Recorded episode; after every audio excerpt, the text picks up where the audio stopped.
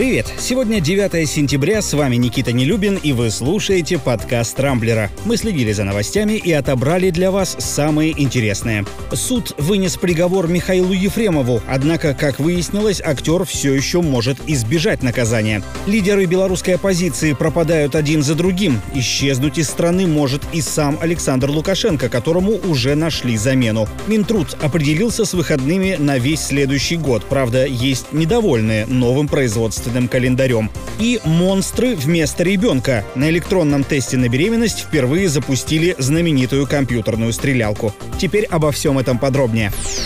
Пресненский суд Москвы накануне вынес приговор Михаилу Ефремову. Актера признали виновным в гибели человека в ДТП и приговорили к восьми годам колонии общего режима. Помимо этого, Ефремов должен будет заплатить 800 тысяч рублей компенсации в пользу сына погибшего. Казалось бы, в громком деле, за которым следила без преувеличения вся страна, поставлена точка. Однако у артиста есть еще шанс выйти на свободу раньше положенного срока. Во-первых, его адвокат Эльман Пашаев заявил, что будет обжаловать приговор, а во-вторых, Лидер ЛДПР Владимир Жириновский уже начал готовить проект амнистии, благодаря которому в том числе Ефремову могут скостить срок. Согласно инициативе главного либерал-демократа страны, партия попросит амнистировать тех, кто совершил не самые страшные преступления, и актер вроде как попадает в эту категорию, поскольку у него не было прямого умысла совершить убийство. Законопроект должен быть готов в следующем году. Между тем в соцсетях продолжают критиковать провальную работу защитника Ефремова. Очевидно, Очевидно, что если бы не цирк, устроенный Эльманом Пашаевым в суде, приговор актеру мог быть значительно мягче. Вот и адвокат Александр Добровинский заявил, что линия защиты была изначально выстроена неправильно. Ефремов мог вполне отделаться условным сроком, если бы Пашаев доказал, например, что у актера в момент аварии случился микроинфаркт. Учитывая общее состояние его здоровья, это вполне можно было провернуть. Изменение показаний, непризнание вины, перепалки с оппонентами – все это в итоге вылилось в 8 лет общего режима. Говорят, что гонорар Пашаева составил 11 миллионов рублей. Вот уж действительно адвокат дьявола. В Беларуси один за другим пропадают противники Александра Лукашенко. Сперва исчезли представители Координационного совета Иван Кравцов и Антон Родненков, а накануне стало известно о похищении лидера оппозиционеров Марии Колесниковой. Долгое время они не выходили на связь, а вчера утром выяснилось, что Кравцов и Родненков находятся в Украине, куда их выдворили чуть ли не насильно. Что касается Колесниковой, погранслужба Беларуси утверждает, что соратники якобы сами вытолкнули ее из машины во время прохождения контроля контроля. По словам же Антона Родненкова, Мария успела порвать свой паспорт, чтобы избежать депортации. После этого ее посадили в автобус и увезли в неизвестном направлении. Также накануне стало известно об исчезновении Антонины Коноваловой, доверенного лица экс-кандидата в президенты Беларуси Светланы Тихановской.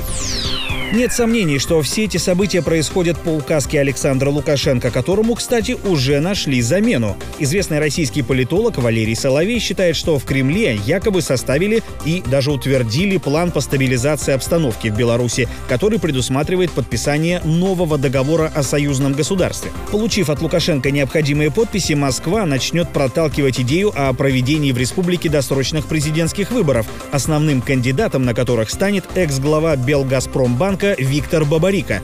Напомню, он считался главным конкурентом Лукашенко на последних выборах, за что, по сути, и оказался в тюрьме. Сам же батька, по мнению Валерия Соловья, переберется в Россию и займет должность секретаря Госсовета. Этот орган вроде как планируется создать в ближайшем будущем. Пока что все это, конечно, на уровне домыслов. Подтвердится ли такой сценарий, станет известно уже в ближайшее время, когда Лукашенко приедет в Москву на встречу с Владимиром Путиным.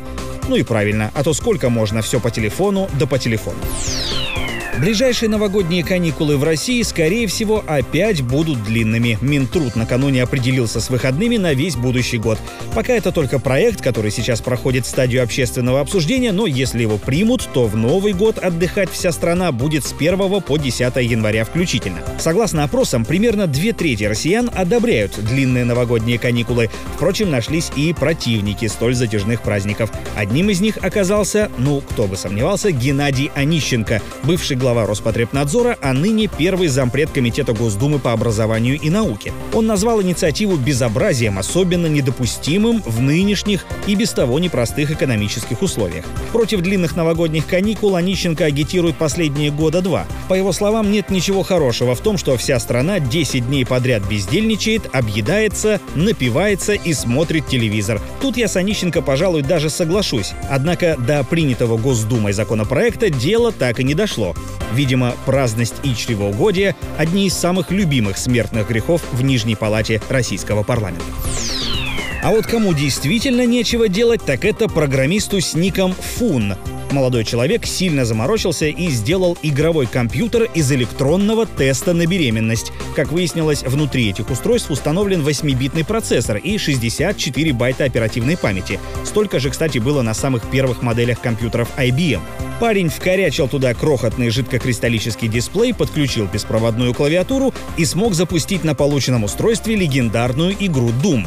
Боюсь представить, что мог бы вытворить этот умелец, если бы жил, например, в России и отдыхал 10 дней подряд. На этом у меня пока все. А чтобы узнать, что сегодня ждет именно вас, перейдите по ссылке в описании к этому выпуску и скажите «Алиса, включи навык Рамблер Гороскопы». С вами был Никита Нелюбин. Не пропускайте интересные новости, слушайте и подписывайтесь на нас в Google подкастах и CastBox. Увидимся на rambler.ru. Счастливо!